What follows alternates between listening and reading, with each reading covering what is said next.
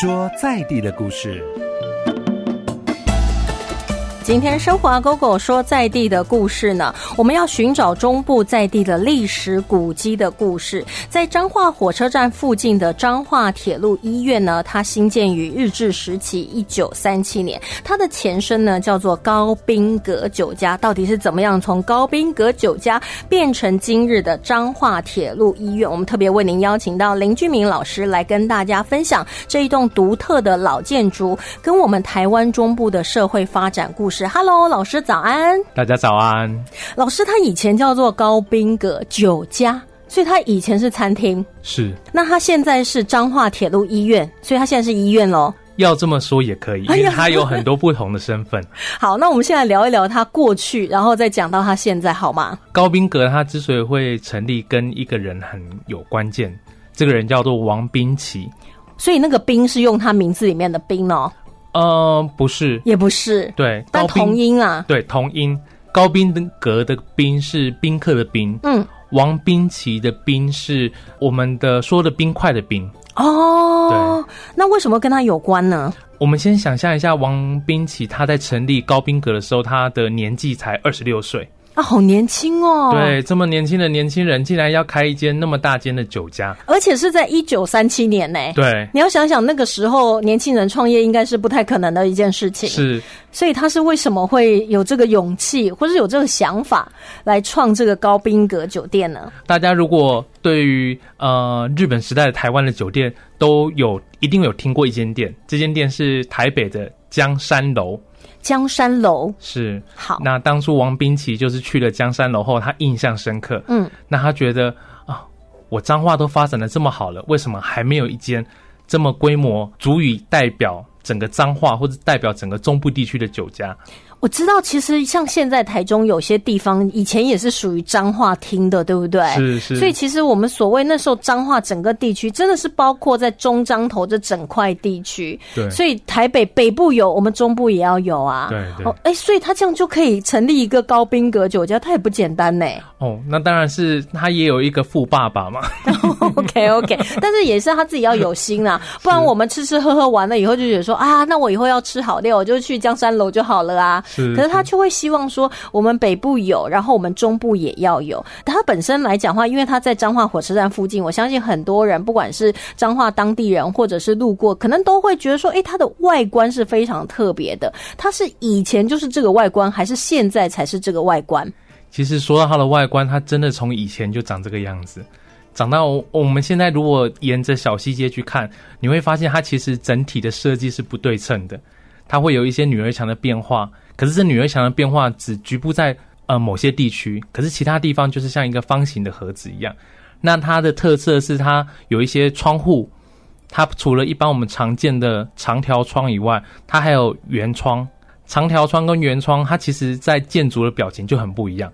如果我们从外观上来看，我们可能会觉得哎、还好，可是如果你在室内，嗯，尤其是下午的时候，哇，那个光线打进来的时候，哇，你会发现它里面最精彩的宴会厅的光线其实是借由那些圆窗、女儿墙上的窗，然后方窗，其实会把整个舞厅投射的非常漂亮。哦，所以其实我们外行呢，就是看热闹啦。其实内行你走进去，然后透过光线这样打进房间以后，才会发现说，哦，原来它的巧妙之处在这里。可是我们看外观来讲的话，它有点像是那种轮船的造型，对，所以它是为什么会有这样的一个设计的理念呢？其实轮船这件事情，呃，我们可以想象一下，呃，台湾开始有轮船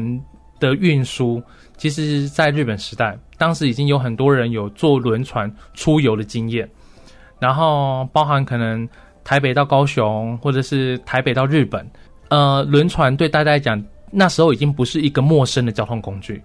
对，那轮船当时是算是一个很新鲜又有现代又进步的一个工具，因为以前其实没有高速公路，所以坐船其实比我们用走的或是我们开车都还快。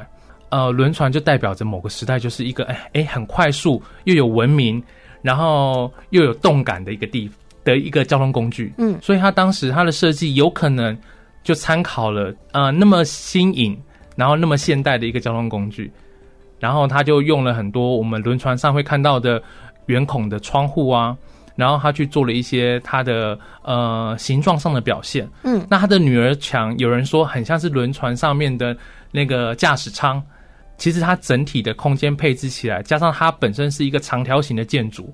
所以它当它有一个突出的女儿墙，像一个驾驶舱的时候，其实我们可以想象它整个空间的量体就像是一艘船一样。嗯，所以其实我们后来杜拜有帆船饭店，可是没有想到我们在台湾一九三七年的时候，我们就有轮船酒家了，就是我们的高宾格酒家。好，那在当时或是在现代看起来都是非常前卫的现代主义的风格建筑哦，所以它成立之后，尤其又在搭配日治时期的话，那一开始应该一开幕就造成轰动了吧？那这个就是要讲到王冰奇他这个人，他、嗯他当时为了要开幕这件事情，他还找来了福州的厨师，他找了这个厨师叫做呃秀冰师，然后这位秀冰师是一个福州听说煮菜很好吃的一个人，嗯，然后王冰奇为了要让他的呃高宾格吸引到更多的宾客，因为在当时就是当时的有钱的文人，就像现在的文青一样，文青都很流行的叫做饮宴，嗯，饮是喝水的饮，饮料的饮，宴是宴会的宴，就是当时很流行的一个叫做饮宴 的，所以他们是喝酒还是喝茶还是喝水、其实都有哎、都有。对我后来问当地的老人家说都有哎、嗯，然后只是他说，常常你不会去问人家到底在喝什么。他今天他杯子里面装的是茶还是酒，你根本看不出来，因为大家去那边就是尽兴的聊天。嗯，然后听他们说，当时的文青不是只有男生会去，对。女生也会去，哦，真的吗？真。的。所以其实彰化应该说，我们不要讲彰化好了，因为彰化以前跟台中的关系很很密切。对对，我们应该讲说，以前的中部地区其实嗯就已经有那么那么棒的一个一个空间场所，让这些呃地方的年轻人，嗯或者是我们我们现在讲的文青，可以有个地方可以聚会。嗯，那他在那边的时候，王冰奇还为了要满足，也为了要吸引这样子更多的宾客，他当时还听说，他当时还买了一台全彰化嗯，第一台的 冰箱。哦，会不会有人就是说，哎、从来没看过冰箱啊？帮我们去高宾格看冰箱好了。对，这件事情就是 这件事情就是我们有时候在聊一些历史的时候，我们会觉得很好玩的地方。嗯嗯因为高宾格它其实整体的配置， 对，呃，我们现在看它的空间，我们没有办法想象。可是，呃，如果有机会，大家再去现在已经修好的彰化铁路医院看，因为现在修好了彰化铁路医院，基本上它大体的空间配置就是维持着高宾格最基础的设计。嗯那我们现在如果进去铁路医院，你会看到它一楼的空间都很宽敞，那是因为以前的一楼主要是给厨师还有工作人员的料理区，还有寝室。哦，所以他们在料理的时候，我们可以看得到吗？对，这这这个这个问题就是我一直在想象的事情，就是这不是跟鼎泰丰一样的吗？对， 我我我一直在想象，以一个二十六岁的嗯年轻老板，我要怎么样在市场上杀出重围？那我们从历史文献上来看，其实高宾格的好评很多耶，对，很多当时有名的诗人跟有名的名人，还有从台中丰原过去的啊，台中哪里过去的啊的这种呃文人雅士很多。嗯那我们就会想象，就是他他用什么样去吸引这些人？那或许他可能把冰箱摆在把这个全彰化第一台冰箱摆在大门口也有可能。就是用个柱子或者用个舞台，然后把它架在上面。所以你看啊，像我们高宾格，他的创办人是王冰奇，然后他的主厨是秀冰师，然后他有一台冰箱。对哎、所以他真的跟“冰”这个字有非常密切的关联 哦。然后又欢迎宾客嘛，其实他是真正的字是宾客的宾嘛，对高对宾格这样对。然后可能是当时的士绅啊、文青啊、政治名人呐、啊，或者是像好像也听说很多医师啊、文学啦、都会在这里聚餐。真的，当时真的是各行各业的人。嗯那我们可以想象得到，就是设计师啊、老师啊、医生啊，还有一些商人啊，都会在这边呃办大型活动。那以前最欠缺的其实是办这种大型活动的地方。嗯，那高宾格它很大的特色就是它在二楼有一个很大的宴会厅。对，那这个宴会厅，呃，听当地的老人家说，宴会厅除了可以办桌吃饭以外，可以办活动、年会。呃，老人家的口访中也听到说，哦，以前这个宴会厅还有拿来跳舞的。 OK，哎、因为那个灯就是光线从那个窗户照进来，好像就是自然的那种一种摆设的那种感觉，对不对？对，因为我们现在比较难去想象对呀、过去的。到底过去的夜生活是什么样子？嗯还是说过去的人可能从下午就在跳舞了？我们就 很我们就很难去想象这件事情。我觉得我 我们把时间如果推回那种一九三七年、一九三八年，然后它成立啊，然后蔚为风潮，然后大家可能会来这里朝圣，那它可能就是一九四零年代的打卡景点了，对不对？哦，绝 对是。如果要讲网红景点，应该是从那时候开始了，对不它对？就是网红景点它。就是我们中部第一个打卡景点。可是我在网络上面去 Google，比如说高宾格，然后我就看到一个五年前的留言。五年前有一个网友就说：“哎呀，这曾经也是风华绝代的高宾格，可是现在没落啦，然后现在荒废啦。”但是是五六年前的一个留言，我之前看 Google 的时候看到，但是在这个五年前，在彰化人的眼中，或是在我们的眼中，它就是废墟了，因为已经没落了。然后搞不好还会有一些奇怪的故事传出来。但是它怎么样变到现在我们的彰化铁路医院的这过程呢？这个过程其实有很有几个很关键的人。嗯，那当时，嗯、嗯、我认识高宾格的时间，嗯、大概就等于他当时要保存高宾格这个，我们要跟政府去抗抗议啊，去跟嗯申请啊，希望可以保留的这个时间点是一一致的。因为那时候好像原本想说要把它整个铲平，对，然后要变成停车场，因为在火车是站附近嘛。是可能没有停车位啊，那我们这样方便大家来往啊。诶，如果它真的变成停车场，短暂看觉得好方便，但是长期看觉得好可惜哦。是。所以那一时候老师有投入抗争，是不是？嗯，也不敢说啊、可是那时候毕竟还是年轻个十几岁，所以那时候觉得什么事情都要一马当先的感觉。对，那当时刚好也有一些朋友在旁边一起一起打这场仗。嗯，那呃，我不敢说我在里面扮演什么样的角色。其实我觉得最关键的角色还是在地的老师对跟在地的朋友。那里面有几个很关键的人，像蒋敏全蒋老师啊，然后还有一位呃住在小西街的苏大哥，然后呃同中营亚兵的老板，他们都很支持铁路医院可以保留下来。当然啦、因为政府开出的一个支票，当时是说要把铁路医院拆掉做停车场。对，所以当然这样子的一个说法，其实也吸引可能过半哦当地人的认同。就觉得诶，我们这里真的很难停车啊，哎、对三不五时就被拖掉啊，所以有个停车场也挺方便的、啊。然后大家都在说，哎，有停车场好啊，那这样子我的生意就可以更经营的起来。哎、其实我们也可以把高宾格变成停车场，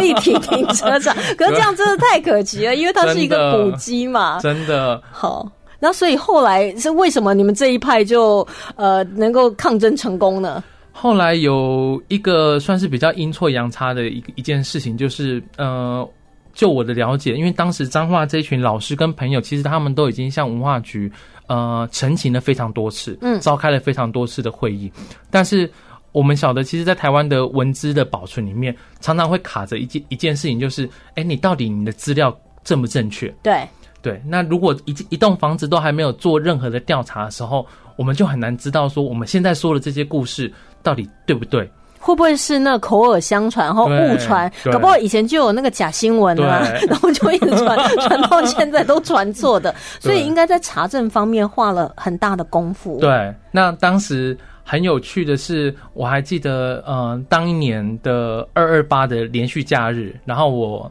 呃，我没记错，好像是二月二十六号那一天，我特地安排了一趟去高宾格，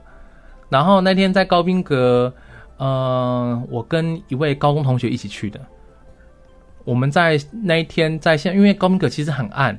然后很暗的时候，呃，我还记得那天下下午下了一场雨，嗯，所以下了一感觉场雨很凄凉 哎、对，很凄凉。那 个那个整个房子里面都滴滴答答的在落水。可是我们我们我们当下觉得，哦我们不我们我们就留下来继续看好了。然后呢，我就在我就在呃，我就在他的宴会厅。嗯我后来才知道那是宴会厅。嗯，可是我就在当现在的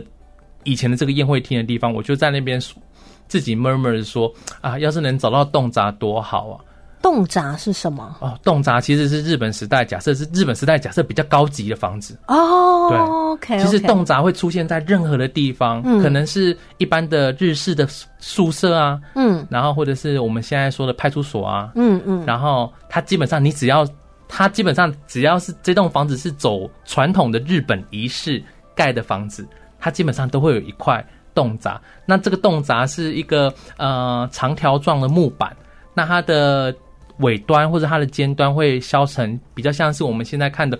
呃三角形。嗯那呃，很像是我们如果是传统传统啊、呃对传统文化有兴趣的人，很像是我们传统说的火签，然后那个形状就很像是五角形的，可是它是拉长的五角形，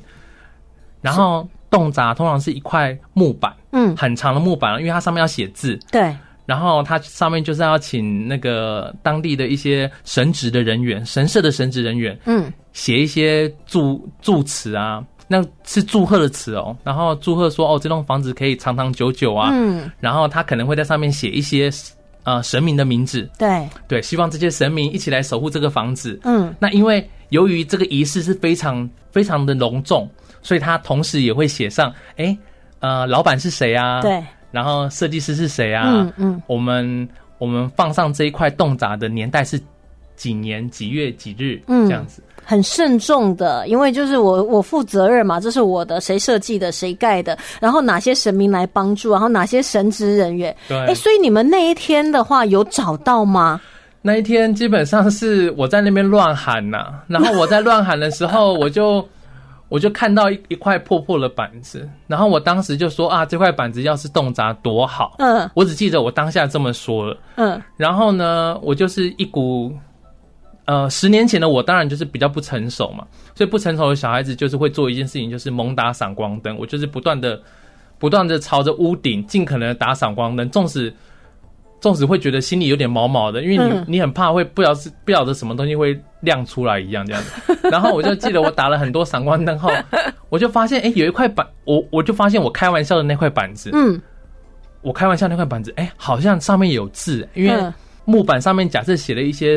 呃，我们以前是用墨汁写的字，对，对，然后它其实在久了，久了在屋顶上其实都很多灰尘，嗯那所以我们平常其实用肉眼看我们看不出来，嗯那刚好那天，呃，我我嗯可能也蒙对了，所以嗯刚好闪光灯一打下去，哦，那个那个用墨水写的字，对哎有点反光了，就出现字迹的感觉，对然后你对也对眼睛一亮，想说，难道那就是传说中的洞闸？是难道我刚才的起心动 念，然后被上天听到了？对然后你们就真的把那块木头找出来，它真的就是高宾格当年的洞闸。对这个这个部分，当然也要感谢下来的小溪，当时有个小溪无神学协会，嗯他们呃，我回来后就把这个讯息跟呃苏大哥讲，对，然后苏大哥就很快的把这个讯息跟文当时的主要在做那个提报文资的这个小溪文史协会说，嗯，然后他们就很快有个动作，对，那个动作包含他们就用梯子啊，因为它很高，嗯对它其实真的它的高度实在太高了，我也说不上它，我觉得它应该有两两三两三层楼这么高，嗯嗯，因为它在呃屋顶上面，然后他们就还找了很高的梯子去把这个洞闸拍照，嗯然后后来也因为这个洞闸上面写的字，对，因为它写到一些年代啊，嗯写到设计师是谁啊，写到当时盖这个酒家的人是谁，还有神明的名字哦。对，然后连彰化神，他就牵扯到彰化神社啊，嗯牵扯到建筑师啊，牵扯到王冰奇啊，对，还有当时土木营造业的那些人，嗯然后还有一堆众神明，哦， 对众神明，所以神明有加持哦。 所以可能在神明的加持下，那一次的文资神意就多了这个洞闸的资料。哦，所以就不会整个被铲平变成停车场了。对所以其实我们刚才听林俊明林老师跟我们分享，在那一年的二二八年假，在因缘际会、阴错阳差、神明保佑的情况下呢，高宾格的洞闸就出土了，就出现了。然后也因为有这个洞闸，才有后面一连串的，就是呃保存的限定了古迹啊，然后开始进行修复。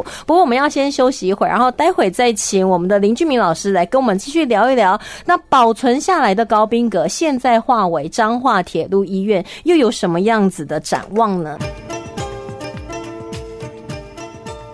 今天特别为您邀请到林俊明林老师来跟大家聊一聊，前身是高宾阁酒家，现在是彰化铁路医院。不过老师，我有一点觉得很好奇哦，因为它原本叫做高宾阁酒家，那它现在重新整修啊，是限定的古迹之后，为什么不维持就叫高宾阁？就有点像啊是我们台中火车站前的公园眼科，它还是叫公园眼科啊，虽然它的功能性已经不一样，为什么它要换成彰化铁路医院呢？呃，主持人说到一个关键哦，就是因为他现在的所有权人是铁路局，哦，那我们可以叫铁路高宾阁 啊。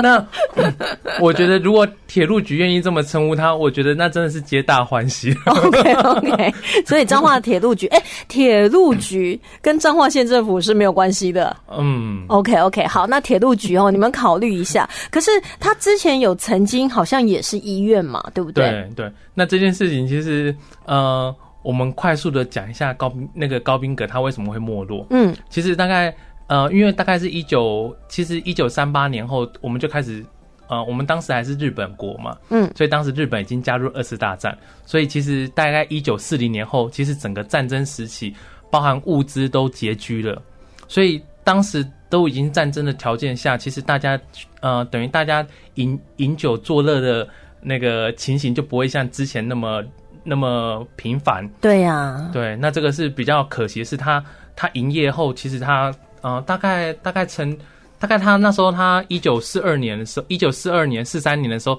他还在庆祝五周年哦。嗯，高宾格那时候还还还为了他们五周年做了一个很很盛大的年庆。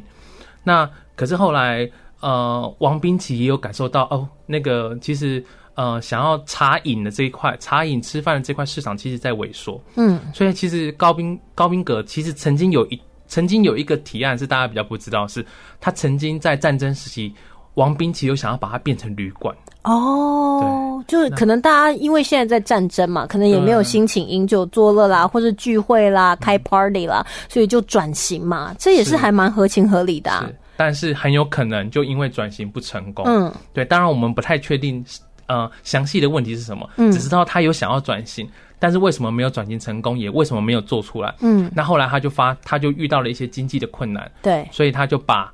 高宾格卖给了呃当时的铁路局。哦，对就从那时候卖给铁路局，所以现在所有权是在铁路局那边。是，好，所以所以铁路局又把它转型了。对，铁路局就把那个，因为他当时他们需要一个诊疗所，嗯嗯，那一开始他们是一个小小的诊疗室而已，然后可是后来呃一直维持着维持着哦，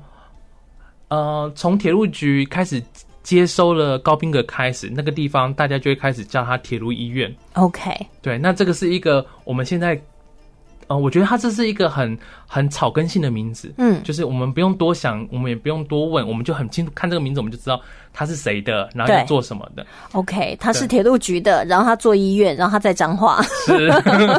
所以就是彰化铁路医 院。对所以那时候他真的是曾经有一度呢，高宾格结束营业之后就转型成为医院了。那在就是呃之后二次世界大战之后，他还有继续在营业嘛？就医院的部分。医院其实医院曾经有一段时间，它经营的也不是很很上手哦。嗯，所以有一个资料是一九四八年的时候，王冰奇还曾经想要跟那个当时的铁路局把一那个高宾格买回来， OK，可是后来他被否决了。嗯对，也许也许当时的铁路局的远见就是那么高哦。嗯，就是对那他知道未来这个地方一定会变得很有价值，嗯，他想说不能卖，这个是 对金鸡母， 不不能卖，不能让不能卖给王冰奇，再让他去改装成饭店， 我们 OK 要留 OK，下。嗯 所以我觉得王冰奇本人他应该也会觉得那时候没有办法再把它买回来，应该会有点扼腕吧。可是因为买卖交易就是这样一定啦，对哈，你已经卖了就成交以后，人家不肯卖给你也是没有办法。是所以这个所有权一直在铁路局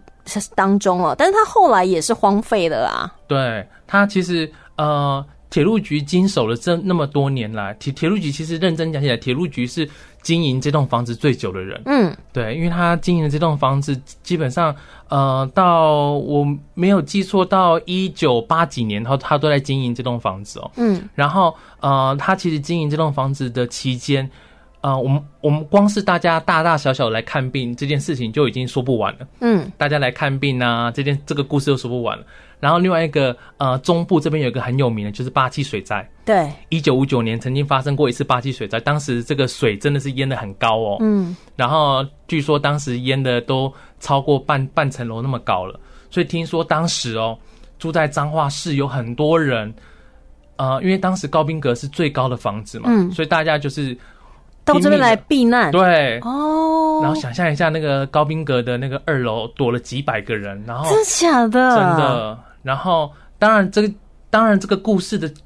更更详细的，我们我们可能还要找到更多资料。嗯嗯。可是我们听到这个故事，我们觉得，哎、其实这栋房子不止不止因为医院跟大家有缘哦、嗯对对，也也因为它高，对然后这个房子又完整，嗯开开开阔的空间又够够多，所以它同时也成为当时巴西水灾的一个避难空间。 ，OK，对所以他也是，呃，他医院本身就是在救人了，但是是八七水灾呢，可能开放大家来这边避难呢，也是挽救了很多人的生命哦。那后来我也知道，他也一度呢，就是医院已经没有在经营之后，也有好像租给民间业者作为婚纱摄影店之用。对那那种古老的建筑物，其实最适合拍婚纱啦。对，那个婚纱为什么也没有做下来呢 其？实高宾格会变成，呃，后来街坊邻居说的鬼屋哦。嗯我这边闲话家常一下，它会之所以变成鬼屋，它有两个关键，对，一个关键就是医院嘛，会有太平间嘛，嗯，常常会有一些生离死别的事情，会有一些传说啦。对，一定会有一些传说。嗯，然后第二个就是，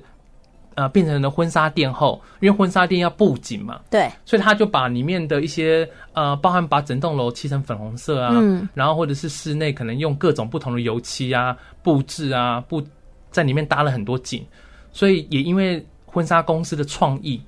所以导致这栋房子后来没有人后，颜色又那么多，然后又有一些婚纱公司不要的人形婚纱人形模特儿哦，哎、好恐怖对，哦！假人哦，在那 边。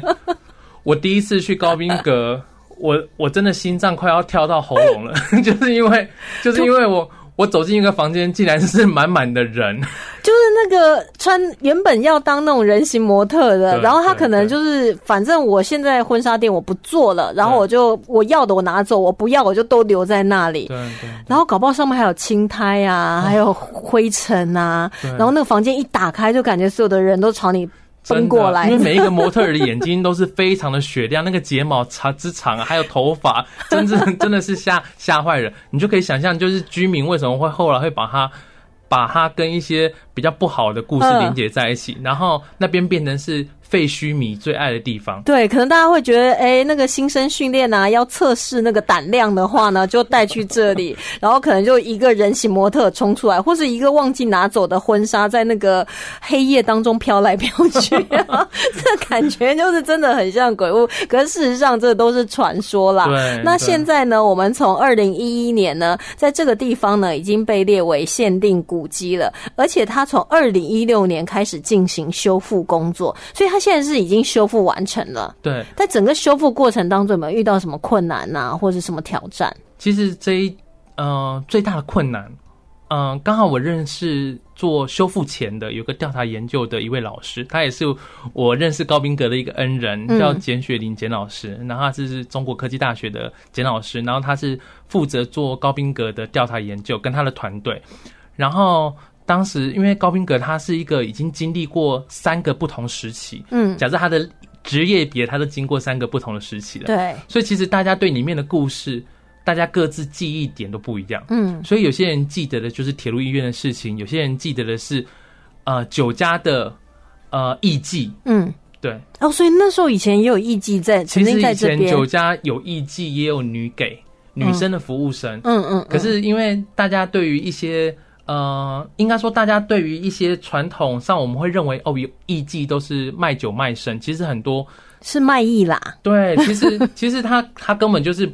不是像大家说的这样子。对对对对，嗯对，然后呃，王冰琪那么年轻，他当然也是想要走走一条久远的路嘛，嗯所以他嗯当时其实店里面都是走很活泼的。然后，嗯、听说当时为了要甄选那个女服务生，然后嗯还是不漂亮的还进不来哦，然后不会喝一点小酒或是不会泡茶的还进不来哦，嗯，所以当时要进进得去的女生还要会吟诗作对，就文武双全就一对定了，听说当时为了要让那个当时当时可是集整个中部哦嗯，最厉害的文青少女们都都在那边当女给，哦，所以对就是那种王美啊，全部都要去那里就是对了。是，不过呢，其实我们今天很高兴林老师来到我们节目当中哦，跟我们聊到很多呢关于高宾格他怎么成立的啦，他中间经历的啊，他的兴盛，然后到他的衰败，然后后来呢被铁路局买下来之后，然后他整个其实铁路局也不是说哎我买了我就想要放在那里，他其实也一度希望说他能够做起来嘛，对，是但是事与愿违啊，后来又婚纱店，我觉得婚纱店这一段可能就更增添增添了后来就是他整个荒废以后那个鬼屋相关的传言。不过这个都是在他的故事当中写下一篇一篇美丽的诗篇哦。现在呢，二零一八年已经完全修复完毕，对外开放，所以我们现在到彰化火车站附近的这个彰化铁路医院，我们能够看到什么？我会建议大家要先去认识彰化铁路医院，你一嗯定要先认识小西街，好，因为小西街每一间店面的老板都是在地通，嗯，然后我很建议大家去那边先安排一个吃吃喝喝的文化之旅。嗯，对，你要把文化结合在地的饮食。那那边的像那边的同中，我我特别推荐那个同中银亚冰，因为同中银亚冰的老板也是对我特别照顾。然后同中银亚冰的老板以前的老店就开在铁路医院的呃铁路医院的前面，嗯，对他开的位置还很特别哦，他开的位置是在太平间的前面， ，OK，对，他在太平间前面卖冰哦，所以你吃所以冰特别冰，特别对凉，。你吃冰的时候刮起风，你都不知道到底是那个风是哪里来。 可是同中银亚冰的老板就对铁路医院非常的有深刻的感情。嗯嗯对，嗯，那我相信这件事情，其实我们虽然我们现在铁路医院，因为它才刚刚整修好，它不能开放进，它现在，嗯、我们因为一些因素，然后没有管理员，所以我们现在没有办法进去。所以我们可以在外观看到，它还是保持呢当年一开始轮船的造型，这个对还是保留住的对。所以我们可以先站在外面，先拍一个打卡照。等到它日后慢慢的就是可能有一些店家进驻之后呢，我们就可以真的实地走进去，去感受呢一九三七年代那个时候我们来不及参与的那个年代，然后高宾格的盛况哦。从高高宾格酒家到彰化铁路医院呢，甚至中间呢还作为了婚纱摄影店，一度也差不多要被铲平变成停车场。但是在老师呢，还有众多好朋友、文史工作者的努力奔走之下呢，现在它已经完全修复完毕了。那在这栋建筑物呢，它经历长久的时间呢，也看过不同的文化，也见证了历史，可以说是历史的见证人。生活啊 g o 说在地的故事节目呢，会继续为大家寻找更多在地的历史文化故事，让我们对自己生活这块土地呢有更多的了解。今天也非常谢谢林俊明林老师来跟我们分享这么多，谢谢老师，谢谢。由文化部影视及流行音乐产业局补助直播。